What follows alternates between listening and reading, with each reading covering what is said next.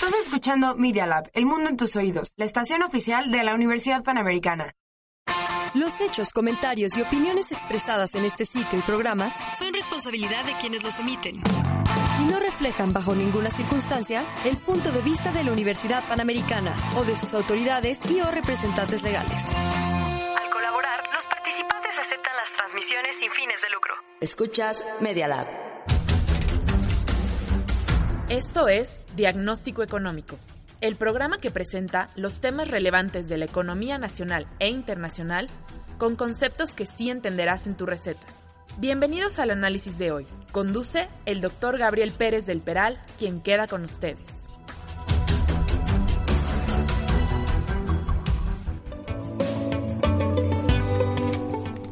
Muy buenas tardes, me da mucho gusto estar aquí en su programa de diagnóstico económico, como todas las semanas, los jueves a las 13 horas. Y bueno, tenemos un tema muy, muy interesante para platicarlo con, con mis alumnos y por supuesto con, con el embajador Francisco Holguín. Embajador, qué bueno que pudiste venir. Muchas gracias, feliz de estar contigo. Bienvenido como siempre. Y bueno, eh, el tema eh, de, del programa del día de hoy va a ser eh, esta parte eh, del contagio que se da en, en las crisis a nivel eh, global, que curiosamente cuando hay un ciclo de expansión, cuando hay un crecimiento en las economías, no se ve tan clara esa vinculación como se ve en, en, la, en el momento de, pues de un colapso de la balanza de pagos, de un estallamiento de una crisis a nivel este primero local y luego regional y luego pues, sistémico. ¿Ok? Bueno, antes que nada, me, me gustaría, este, antes que nada, agradecerles a, a mis alumnos. Ana Sofi, si quieres presentarte tu nombre, eh, qué estudias, eh, eh, trabajas y un pasatiempo. Ok, um, yo soy Ana Sofía de la Fuente, estudio Ingeniería en Innovación y Diseño.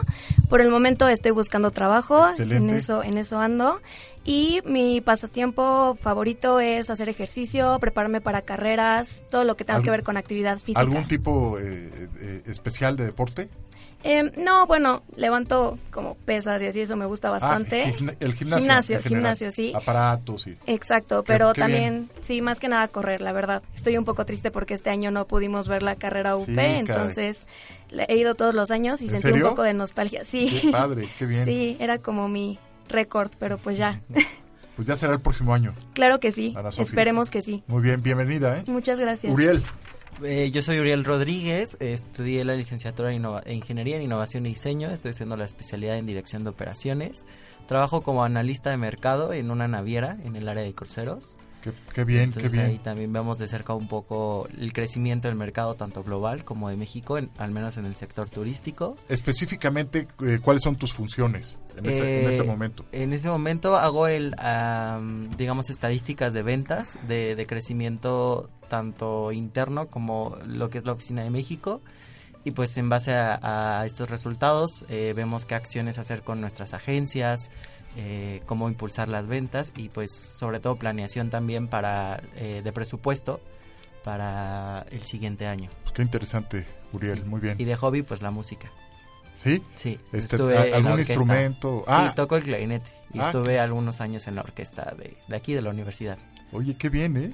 Y desde chico este, aprendiste. Pues no eh, tan chico, como a los 12 años más o menos. Ajá. ¿En dónde Ujú. estuviste en, en la educación básica? Eh, de, bueno, En yo primaria, estu- eh, secundaria. eh, estaba en la secundaria terminando y fue cuando ingresé a la Escuela Superior de Música. Sí. Y estuve hasta bachillerato igual en la Escuela Superior de Música y después, bueno, Pero en primaria no estudiaste música, ni no, en secundaria. nada. O bueno, las clases normales, pero como tal una carrera de instrumentista hasta secundaria. Qué bien, ¿eh? Muy bien, Uriel. Felicidades. Gracias. Eh, mi querido Santiago, ¿Qué tal? Preséntate. Nombre completo, Este- carrera, pasatiempo, lo que quieras comentar. Ok, este, me llamo Santiago de la Luz. Actualmente curso noveno semestre de la carrera de Administración y Finanzas. Este, actualmente trabajo en el banco BVA, en banca corporativa de inversión. Y mi hobby es el fútbol. ya no dijo Vancomer, ¿eh? ¿Te Ujú. fijaste? Sí, ya nos están, nos están entrenando para eso. Hay que ser embajadores de la marca. Exacto, bien. Sí, sí, sí. Y pues sí, actualmente pues, me, me gusta mucho el fútbol. Es, es mi hobby. Lo Muy practico y, y lo veo mucho. Ah, perfecto. ¿A qué equipo le vas? A las chivas. No, bueno, ok, ahí luego comentamos. Se sufrir. Ahí luego comentamos, a sufrir. Bueno, muy bien. Eh, miren, la globalización, ¿no? Tú lo ves muy de cerca en, en tu trabajo. Eh, todo lo, eh, ese fenómeno lo vivimos. Dos grandes etapas que se han presentado en la globalización. Antes del siglo XIX, los costos de transporte eran muy amplios, eran muy grandes. Aparece la revolución industrial y la máquina de vapor, los ferrocarriles hicieron que bajasen esos costos de transporte. Entonces, los países, al ver que eh, bajaban eh, eh, este importante costo, empezaron a tener más exposición con la competencia internacional.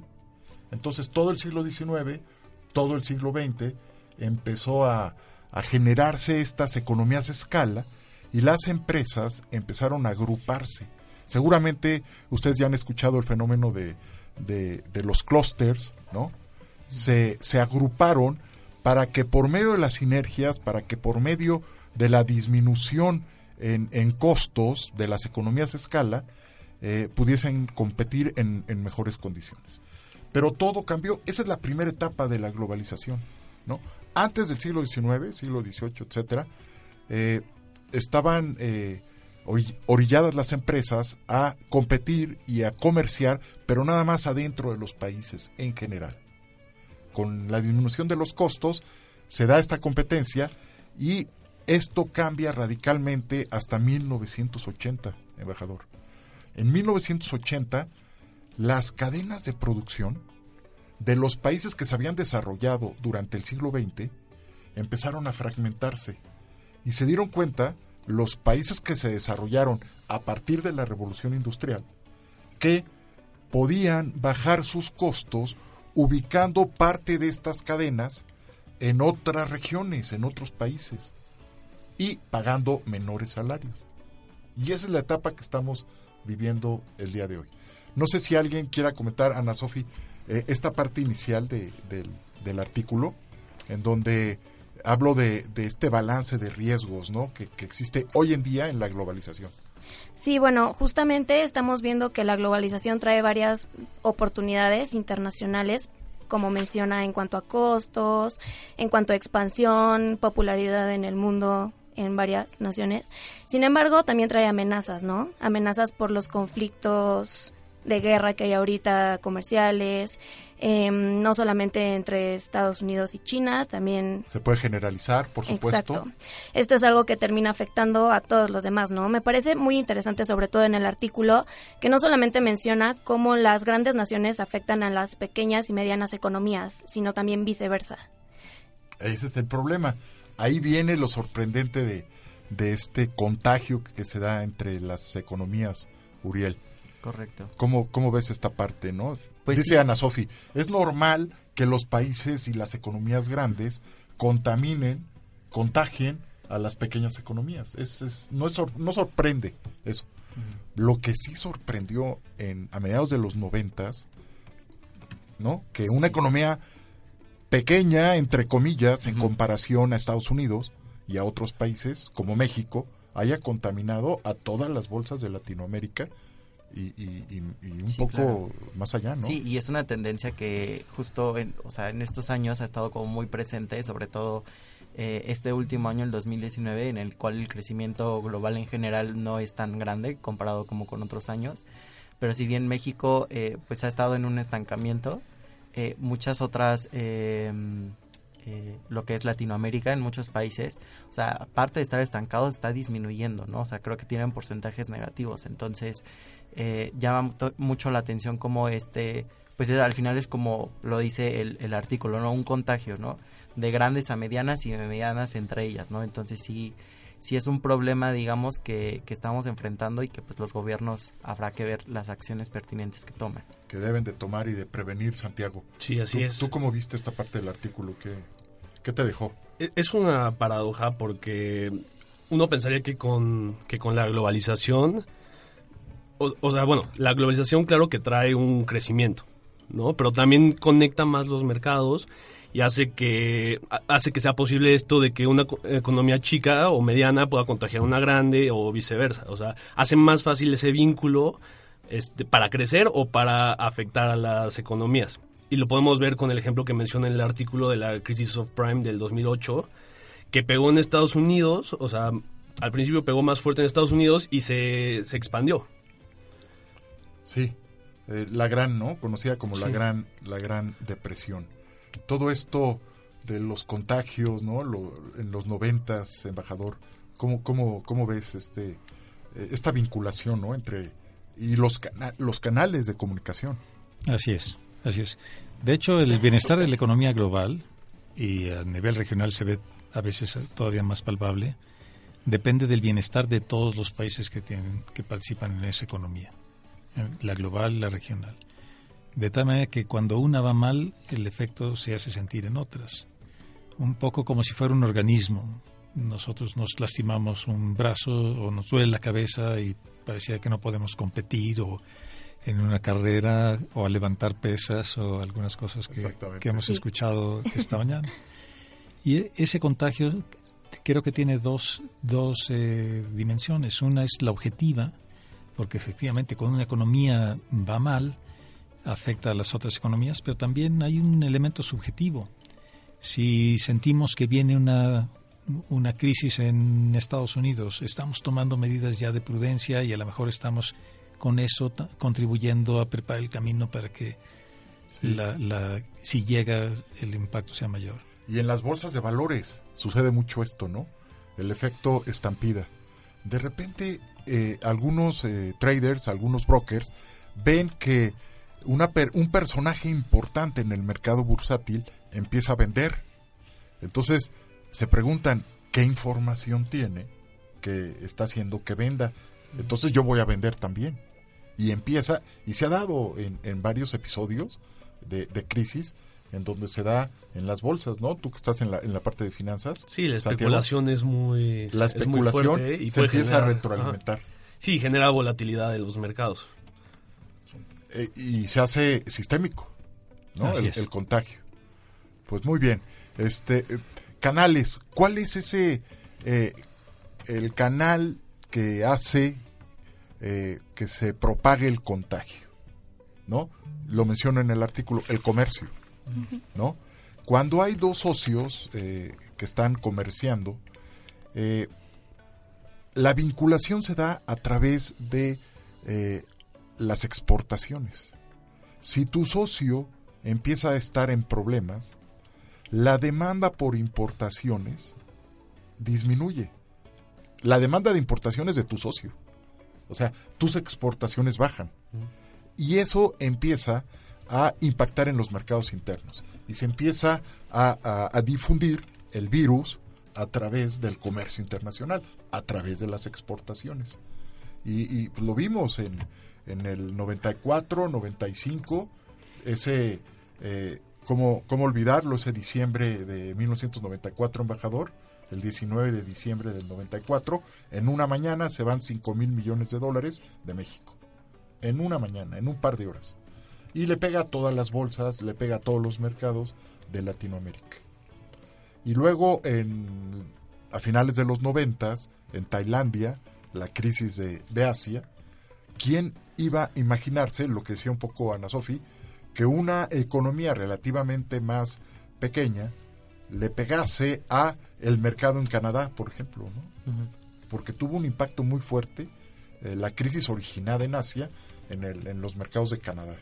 Entonces, Mientras más algo. intensa sea la integración, mayor va a ser el efecto de repercusión, Exacto. este efecto contagio que tú llamas. Sí, pero eh, cuando se da la crisis, pero cuando hay un auge, cuando hay una expansión, no, no una recesión, ya no se ven tan claros esos vínculos, ¿no? Ahí cito, a- cito algunos artículos que les recomiendo que vean, en donde pues se demuestra que efectivamente cuando una economía empieza a tener problemas, la probabilidad de que otras economías caigan en problemas sube muchísimo, ¿no? Es parte de este, de este contagio.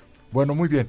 Eh, ¿Qué les parece si vemos eh, lo que investigaron cada uno de ustedes? Me, me pareció eh, muy acertado. Si quieres, empezamos con ustedes, Ana Sofi y Uriel.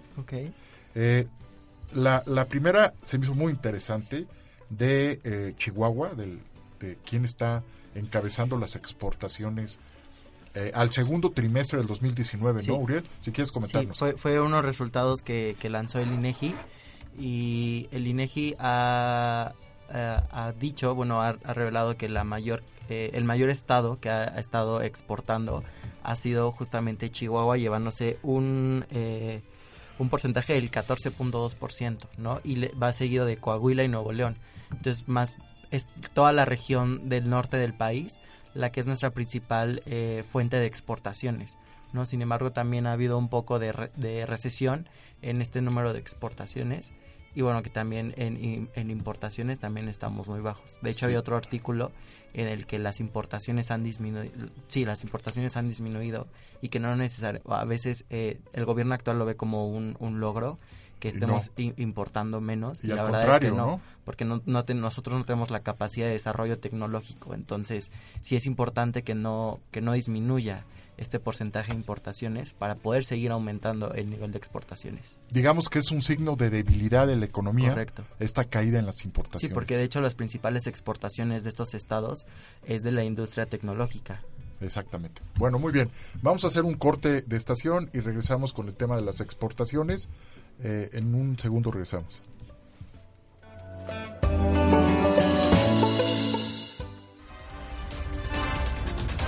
No te vayas. En un momento regresamos con el diagnóstico de la semana. Escucha Imagen Líquida, todos los viernes a las 11 de la mañana. Imagen Líquida, el espacio de diálogo que lleva la fotografía a tus oídos. Con Oscar Colorado y Ulises Castellanos. Aquí en Media Lab Radio.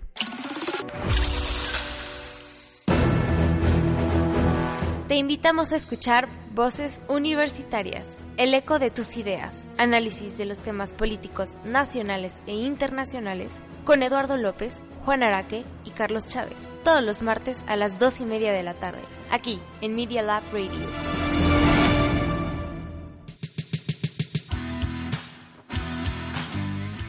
Activistas, Directoras, empresarias, escritoras, filántropas artistas, académicas, y científicas. todo esto y más, mujeres que merecen un espacio donde se hable de ellas. Nosotras somos Fem Moment. Escúchanos en Media Lab, viernes a las 9 de la mañana. Te esperamos.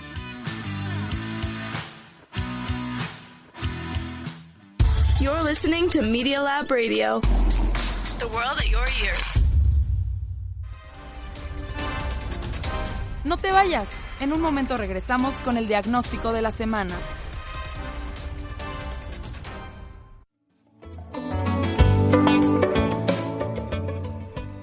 Muy bien, estamos aquí de regreso. Decíamos que el estado de Chihuahua, el segundo trimestre de este año, está encabezando las exportaciones con un 14.2 y básicamente nos decía Uriel que es equipo de transporte y eh, eso es lo que pasa.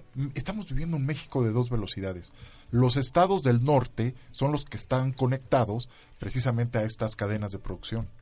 Cadenas que vienen desde Ontario hasta Puebla, en el sector automotriz, por ejemplo. Y eh, esa es precisamente eh, la asignatura pendiente en este país. Quitar eh, esa eh, diferencia de dos velocidades de crecimiento en, en las regiones y unificarla. Unificarla, claro, a, a- las tasas de crecimiento de, por ejemplo, los estados del Bajío, de Guanajuato, de Querétaro, ¿no? de Aguascalientes, que están creciendo a tasas eh, pues, similares a, a los países asiáticos. Esa es la idea. Muy bien. Eh, a ver, Santiago, si quieres comentar eh, algo de, los, de lo que nos presentaste el día de ayer. Sí, claro. Este, hay una noticia muy buena sobre el dólar que, que creo que muestra una tendencia positiva. El dólar desde el mes de octubre, en el mes de octubre empezó muy alto, empezó en 18, 19.85 y actualmente hoy a 10 de octubre está a 19.47. Ok. Hemos visto una tendencia a la baja del, del precio del dólar. Sí, una apreciación Ujú. importante. Eh, y esto se conecta, decíamos, comentábamos ayer, Con las remesas. con, con la entrada de remesas. Eh, nuestros conacionales, cuando ven que el tipo de cambio se está depreciando cuando hay un incremento en el número de pesos por dólar, empiezan y aceleran el envío de las remesas. Así es. ¿no? Son un- el promedio de remesas, decíamos ayer, Santiago, son 343 dólares cada remesa en promedio y empiezan a acelerar eh, todos los envíos, ¿no? Así es, así es. Y sí, claro, con, con esta apreciación sí, po- sí hemos podido ver que la, que la entrada de remesas al país ha sido mayor. Exactamente, se aceleró. Y ustedes traen eh, el- los montos, ¿no, Ana Sofía? De remesas de enero a agosto Sí. de, de este año y, y- y, pues es histórico, ¿no? Lo que se está viviendo. Sí, justamente, o sea, es bastante alto, son 3.374 millones de dólares. Solo en agosto. Sí, Nunca se había dado un, un agosto desde que se empezaron a medir las remesas a finales de los años 70 del siglo pasado. No se había dado un agosto como este. Si quieres repetirnos la cifra, 3.000. 3.374 millones de dólares. Ok. Y bueno, pues esto no solamente habla de la cantidad de mexicanos trabajando en el extranjero, ¿no? También pone en riesgo el desarrollo económico del país y pues la falta de empleo para mexicanos que buscan otras oportunidades. Eso es lo, lo triste del asunto, ¿no? Eh, gente del gobierno lo presenta como un éxito, como algo muy bueno. La verdad es que está demostrando una eh, que una economía como la mexicana no es capaz de generar empleos para toda su población. Y los diferenciales de salarios es lo que está explicando precisamente eh, el, que se vayan a, a- a trabajar a, a los Estados Unidos, ¿no? Sí, a buscar mayores oportunidades y como comentábamos ayer en clase, una, una persona aquí gana el 20% de lo que Ah. gana en el extranjero, en Sí. Estados Unidos. Un mexicano con, eh, co- en, en comparación con un trabajador de origen mexicano con las mismas capacidades y la misma trayectoria laboral, Santiago, Sí. aquí en México está ganando el 20% de lo que gana en Estados Unidos, ¿no? Esta es una cifra del CEMBLA, del Centro de Estudios Monetarios de Latinoamérica, a finales del año pasado, ¿no? A finales del, siglo- de, del, la- del 2018.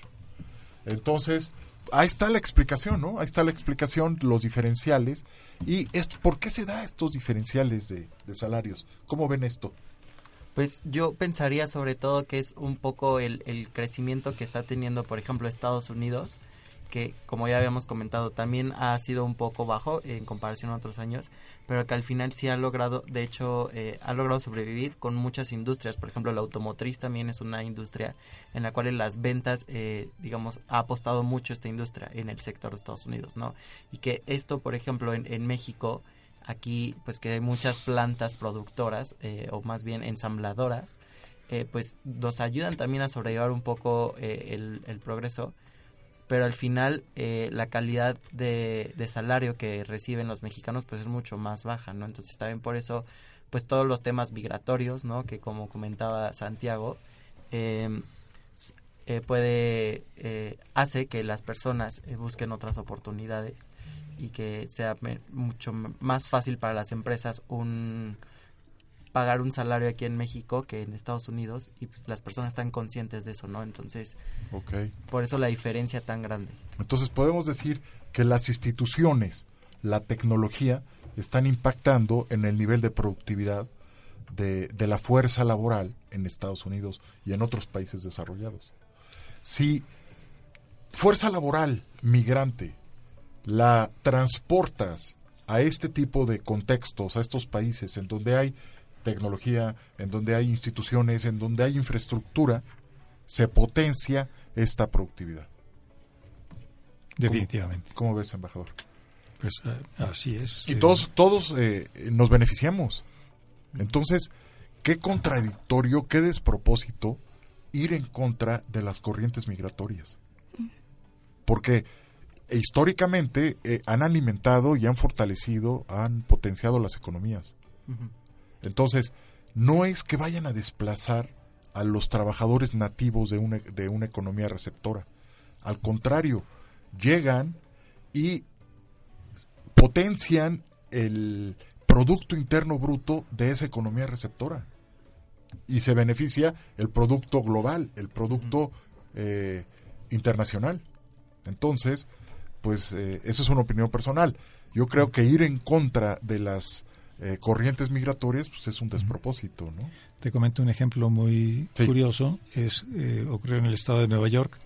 Una época un, un municipio del estado decidió que no querían tener migrantes, que querían conservar su sociedad muy bien, etcétera. Un municipio relativamente pequeño.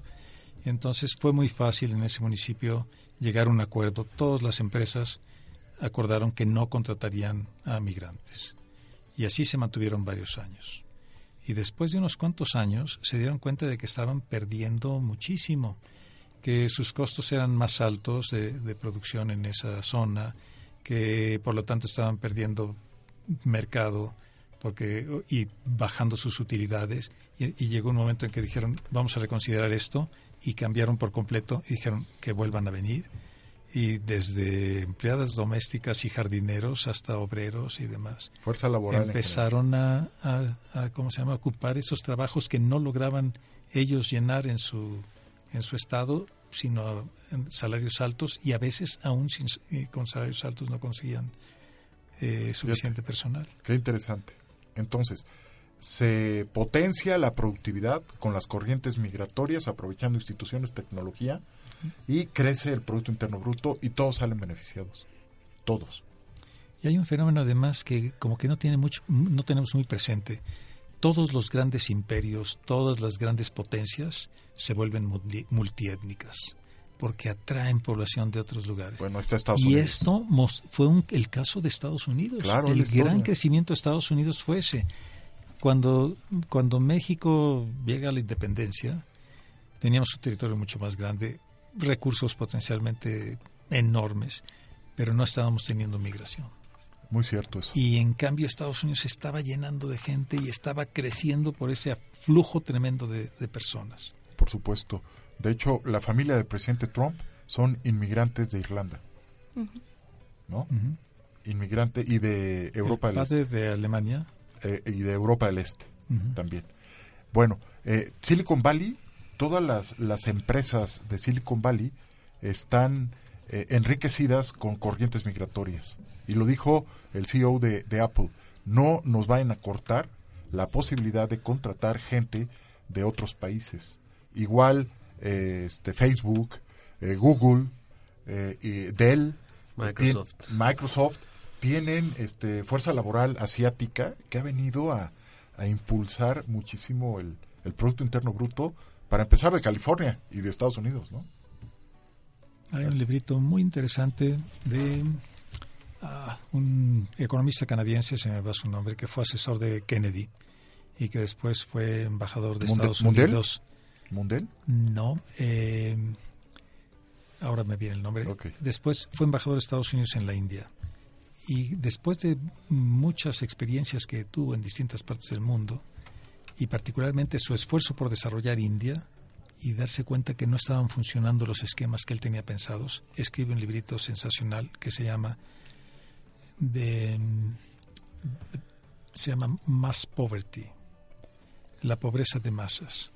Y lo que él menciona es que en los países que están que, que en desarrollo la pobreza no es de unos cuantos, sino masiva. Y busca la solución para ello, como fue el caso de la India, y se da cuenta que lo mejor es la migración. Y explica, por ejemplo, el fenómeno de, desarrollo de los países nórdicos durante el siglo finales del, del XIX y principios del XX, como el resultado de la migración de esos de esas personas a Estados de muchas de una gran población de esa zona a Estados Unidos. Lo que él dice es que esa migración benefició muchísimo a Estados Unidos y al mismo tiempo benefició mucho a los países nórdicos, que eran los más atrasados de Europa, y se volvieron los más avanzados de Europa. se llama John Kenneth Galbraith. Ah, claro. Exacto. Ah, bueno, famosísimo. Muy bien, qué interesante. Eh, hay un fenómeno que está dando a, a nivel global en donde hay entusiasmo por una cifra que presentó Estados Unidos del desempleo. Sí. Ana Sofi. Pero también hay cierta hay mucha, no cierta, hay mucha incertidumbre porque los indicadores de la caída en las manufacturas en Estados Unidos nos están diciendo que vamos a una contracción económica. si quieres comentarnos.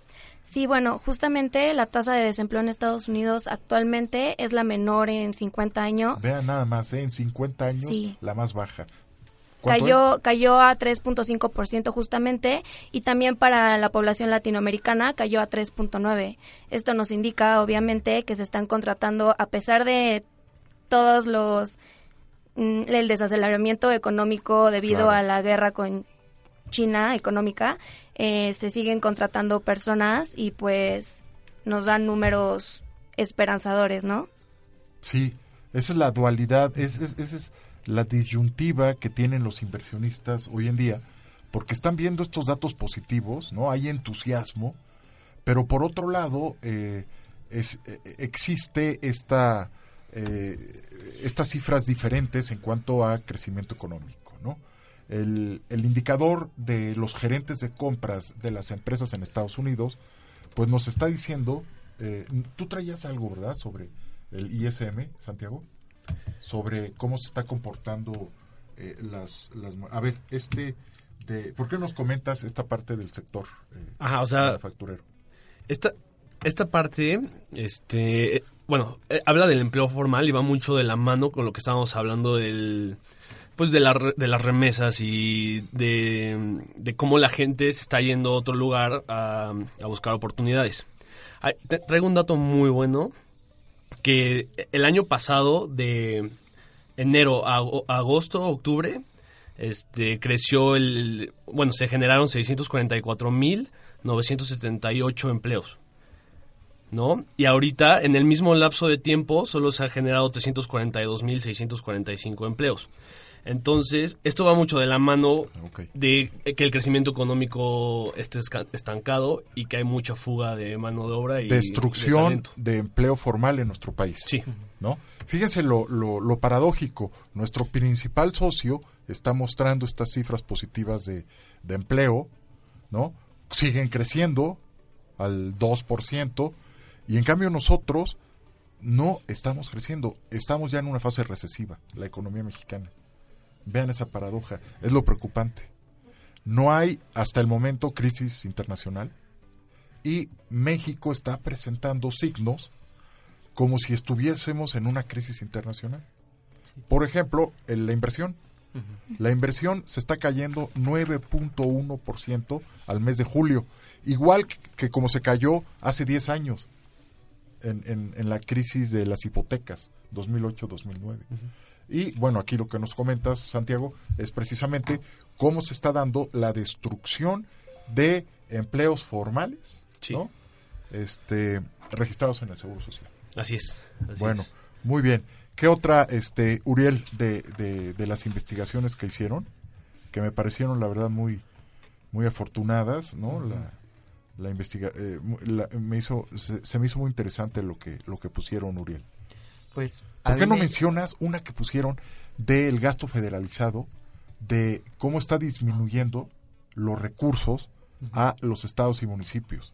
Sí. En el país. Adelante. Eh, por ejemplo, este, bueno, en lo que va del año, eh, por ejemplo, el, el gobierno ha estado, si bien aumentó el, el, número de, eh, en cuanto a números, los ingresos que ha estado dando el gobierno, también es verdad que, por ejemplo, en muchas, ha, hecho muchos recortes a, estados, ¿no?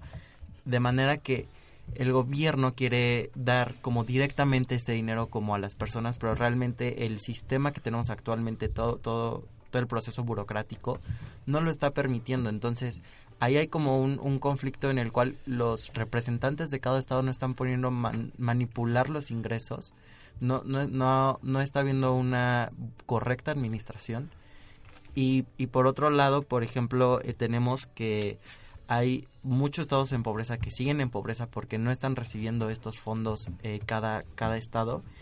Y además, por, a mí me, me llama también la atención que dentro de esto, eh, estos apoyos económicos que ha estado, ha estado dando el gobierno, el que más representa ingresos o importancia es al sector de la vivienda. O sea, como que es una demanda tan creciente que ha tenido eh, y es una demanda que sigue hoy en día, ¿no? El, el que los mexicanos buscan dónde vivir y, buscan este tipo de apoyos. Entonces ha crecido muchísimo y bueno, volviendo un poco al, gasto federalizado. al gasto federalizado, eh, por ejemplo, tenemos que es el peor resultado desde 1995. Este, este repartimiento. Que ya de- es decir de- mucho. ¿no? Desde el, el error de diciembre, que fue en 1994, se cae el gasto federa- federalizado que manda Hacienda a los estados y municipios en el 95. Desde aquel entonces no se había tenido un resultado tan eh, triste como el que tenemos hoy en día. El dato es que hubo una disminución del 11.4% en, en este... ¿A qué, a qué mes? al- Agosto, ¿no? Agosto, creo que sí. Agosto del 2019. Ujú. Y bueno, y eso Sí. también pone en riesgo porque si bien los estados no pueden, eh, hay muchos estados que comentábamos, sobre todo por- de la región sureste, que no tienen la capacidad de desarrollo tecnológico para hacer frente a esta reducción de, de presupuesto, ¿no? Entonces, si no tienen este apoyo y no tienen la capacidad tecnológica de, de desarrollarse, pues habla de que va a seguir una tendencia hacia la recesión. Entonces sí es impactante que, Sí, que se es- estén tomando este tipo de decisiones. Exacto. Entonces, se están orillando a los estados y a los municipios a que aumente su deuda. Correcto. Entonces, eh, y que pone en peligro la estabilidad económica tanto de los estados, sus familias y pues a nivel nacional. exactamente, pusieron también el monto actual de la deuda que tienen los estados y municipios, 542.815 millones de pesos, Ajá. y que está eh, pues en peligro de subir y de aumentar también la cartera vencida. Porque es el círculo vicioso. No hay crecimiento, no hay recaudación, no hay recaudación federal participable, no hay participaciones estados y municipios y por lo tanto me endeudo. Me endeudo. ¿Ok? ¿Algo que quieras comentar, Santiago, de esta parte del gasto federalizado? No, que, que es muy importante tener... Ustedes también lo comentaron, ¿no? Sí, también lo comentamos. Es muy importante tener en cuenta to- todo, todo esto, porque al final del día, si, si un endeudamiento de, del gobierno puede afectar en las economías de las familias.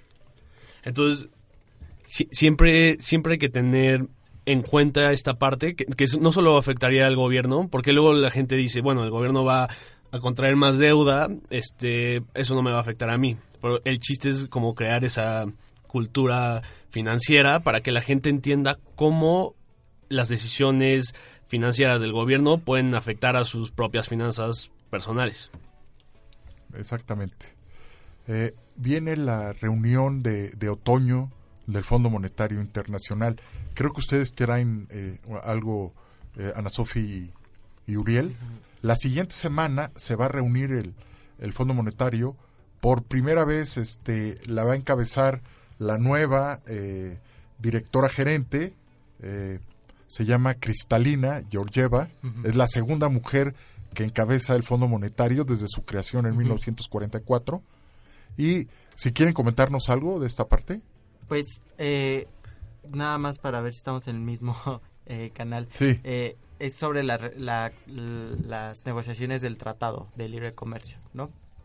Que- sí, adelante, adelante. sí. Entonces, eh, eh, la próxima semana van, va- van a venir representantes del Congreso de Estados Unidos para checar cómo va en avance la, la reforma laboral que tiene como tarea México hoy, hoy en día en, hacer esta reforma laboral y esto este plan de acción que tenga México comunicarlo al Congreso, ¿no? Entonces, ellos la digamos eh, lo que tienen eh, el, el tiempo encima es porque a partir de enero del 2020 ya se comienzan a hacer eh, de nuevo elecciones presidenciales. Entonces también este es un punto a lo que vienen los congresistas de, Estados Unidos a México. Exacto. Entonces, eh, la parte de eh, la incertidumbre a nivel global tiene que ver mucho con la guerra arancelaria entre Estados Unidos y China.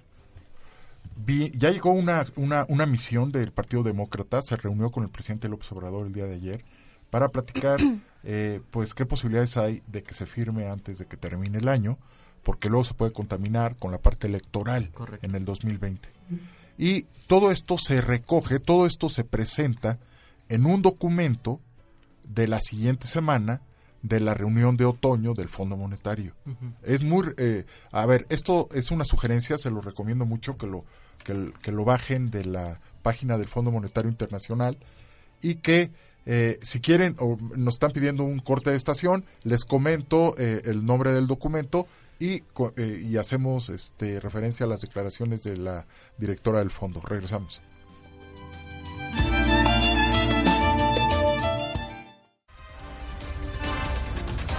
No te vayas. En un momento regresamos con el diagnóstico de la semana.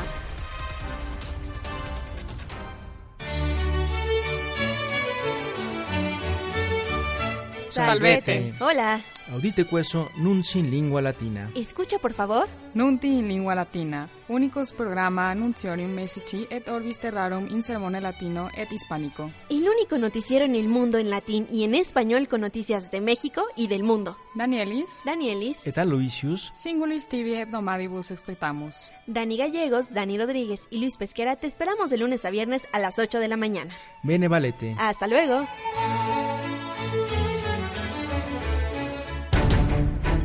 Dos dedos de frente, un programa para comprender los medios. Conducen Lourdes López, Guadalupe Díaz y Rigoberto García. Dos dedos de frente. Todos los miércoles a las 4 de la tarde aquí en Media Lab Radio.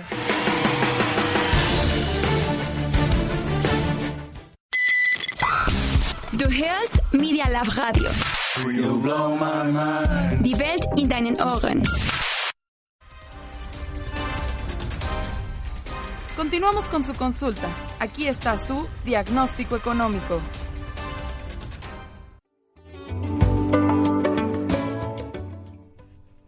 Muy bien, eh, estamos de regreso. Les decía que este, este documento que se va a presentar la siguiente semana en la ciudad de, Washington eh, sobre la reunión de otoño del Fondo Monetario Internacional eh, se llama Perspectivas Económicas Mundiales y siempre es muy recomendable. Lo presentan en, en la reunión de primavera, en la reunión de otoño y viene una muy buena síntesis de cómo está la economía mundial, de, de cuáles son estas perspectivas para el 2020. Eh, si quieren comentar, eh, Ana Sofi o, o Sí. Uriel, el que quiera. Sí, justamente estamos viendo que para 2020, debido a la guerra comercial entre Estados Unidos y China, casi el 90% de las economías a nivel global, mundial, tendrán un crecimiento más, más, bajo. lento. sí. Exacto, es lo que dijo la, la directora gerente, que gracias a, a esta guerra comercial y al Brexit, se estima que el 90% de, las, de los países miembros del fondo van a presentar una desaceleración en el crecimiento en este año. Sí. ¿Y qué más? Hizo ahí un, un comparativo muy interesante. ¿no?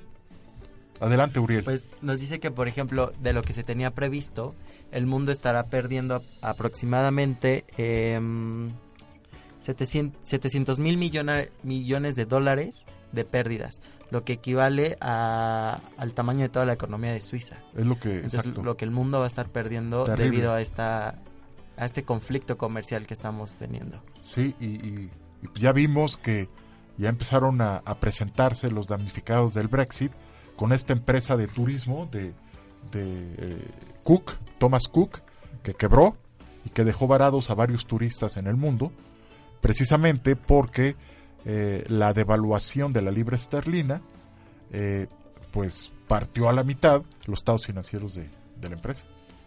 Entonces, 700 mil millones de dólares, De Ana, dólares. Ana Sofi. Sí, y bueno, pues justamente ahí es como vemos más claramente el contagio, ¿no? Que todos los Sí. conflictos internacionales De acuerdo. tienen en el 90% de la economía mundial, o sea, eso es es impactante, ¿no? Para todo el mundo. Entonces, Claro. además de eso, bueno, no sé si ya llegamos a ese punto. Adelante, adelante, ¿Sí? adelante. Ah, ok, perfecto. Eh, bueno, pues estaba viendo justamente también entrando al tema de Estados Unidos con los números de tasa de desempleo Sí. que en las crisis normalmente lo que se hace es la reducción del empleo temporal y el aumento del, del empleo fijo, ¿no? Entonces yo creo que eso es justamente lo que está tratando de hacer Estados Unidos ahorita por el panorama que tienen para el futuro y es lo que debería empezar a hacer México, ¿no? Porque justamente Arturo Herrera, que bueno es el secretario de Hacienda, estaba mencionando hace un par de días que se tienen que tomar acciones de este tipo para, para mejorar, bueno, para estar preparados para este tipo de recesión a Sí. nivel mundial. Que ya la discusión no es si va a haber o no, sino cuándo. ¿no? Y es muy probable que en algún momento del segundo semestre del próximo año empiece este, esta fase recesiva a nivel global. Mientras tanto, el presidente Trump está ante la posibilidad de un juicio político, ¿no? El impeachment. A ver, Santiago, si quieres comentarnos, eh, ayer presentaron algo, ¿no? Sobre sí que, el o sea, el tema del impeachment puede también afectar las negociaciones del, del tratado que, que se busca hacer, o sea, que se busca renovar de cierta, de cierta forma. Ajá. Que si de por sí está retrasado el, el acuerdo, con el impeachment que le quieren hacer a, a Trump, podría salir afectado. Definitivamente. ¿Alguien que nos quiera comentar cuál es el origen de, de la posibilidad de un juicio político? ¿Qué fue lo que sucedió? Este, pues, creo que fue la interferencia de, de Rusia en las elecciones y varios... Eso fue anteriormente. Esto es de Ucrania. Ah, de Ucrania. Sí. Que el, el hijo de, de Biden, el, el que seguramente va a ser el candidato del Partido Demócrata, eh, trabaja, es consejero en una empresa de gas en Ucrania y se está sospechando de algún manejo ilegal de recursos en esa empresa. Entonces, en el mes de julio, creo que fue el 25 de julio, le habla por teléfono Trump al presidente de Ucrania y le pide que eh, intervenga eh, y que esclarezca cuál es el, el- el papel del hijo de, de Biden. Y ahí es cuando los demócratas dicen, está interfiriendo un país eh, ex- eh, externo, ah, un, un agente externo en las elecciones de Estados Unidos. Sí, y que comenta Trump que él, o sea, él, él afirma que es como una investigación, es una investigación meramente partidista, ¿no? Que, que busca justamente desprestigiar. Pero al mismo tiempo la Casa Blanca está poniendo muchas trabas para esta investigación. Entonces eso sí nos hace pensar un poco en qué tan legítimo fue, fue el manejo de las elecciones. Si la misma Casa Blanca en el desarrollo de estas investigaciones pues está poniendo como muchas trabas a esta investigación con, con este argumento de que se trata de una difamación Sí. meramente partidista. Y le contestan los demócratas que, ok, si no quiere cooperar, lo van a acusar de obstruir la justicia. Y eso va a, alimentar la posibilidad de un juicio político. Que vale la pena decirlo, que está en manos del Partido Republicano. Se va, eh, eh, el juicio se hace en, el- en la Cámara de Senadores. Y, y si 10 senadores republicanos se le voltean a Trump, lo destituyen inmediatamente. Hay tres datos que son muy interesantes en este caso. Uno de ellos es que aparentemente toda la especulación sobre el hijo de Biden fue originalmente una campaña que organizó el equipo de Steve Bannon para desacreditar a los demócratas. Pero, Interesante, ¿eh? pero eh, Trump, que está en otro mundo, muerde el anzuelo y cree que tiene efectivamente un caso muy fuerte. Es posible que haya algo, pero en el, el- lo original fue una especulación que hizo el equipo de Bannon para desacreditar a los demócratas. Qué interesante, embajador. Muy y bien. esta y este y esto provoca un que, que después a lo mejor se le vuelve el tiro por la culata a Trump. Pues vamos a ver, ¿no? Ya en los próximos meses qué sucede. Pero mientras tanto, como dice Santiago, pues está en peligro el Temec, ¿no? De- y, y que Pues no- yo estoy feliz de que esté en peligro el tema. ¿Conoces mi posición? ¿Por qué estás feliz? Al contrario, Porque porque, creo- las inversiones están a la baja. Si no se autoriza el TEMEC, se van a caer más las inversiones. Seguimos embajador. teniendo el Telecan y podemos seguir con el Telecan mientras tanto. Bueno, y cuando sí. se vaya Trump, revisar esa negociación que fue en la que hubo un- imposiciones indebidas de parte de Estados Unidos. Pero trae cosas muy buenas el TEMEC. Uno de ellos es el, cap- Maravillosas. el capítulo anticorrupción. Es muy bueno ese capítulo. Y los inversionistas también están en stand-by, están esperando que se firme el documento que tanto tiempo y tanto trabajo costó eh, armarlo. Ya lo aprobó Canadá, ya lo aprobó México, nada más falta el Congreso de Estados Unidos que lo apruebe. Entonces, si queremos potenciar las inversiones en nuestro país y enfrentar lo que viene en cuanto a la recesión internacional, pues debe estar firmado, firmado el TEMEC y no permitir que se contamine por el ambiente electoral que un poco mencionabas tú, Ana Sofi. Bueno, muy bien, pues el tiempo se nos echó encima, como siempre. Yo les agradezco mucho su presencia aquí en, en el programa de diagnóstico económico y los espero el próximo jueves a las 13 horas. A las 13 horas, que estén muy bien. Gracias. Producción. Jimena Gómez Zúñiga. Dante Casas.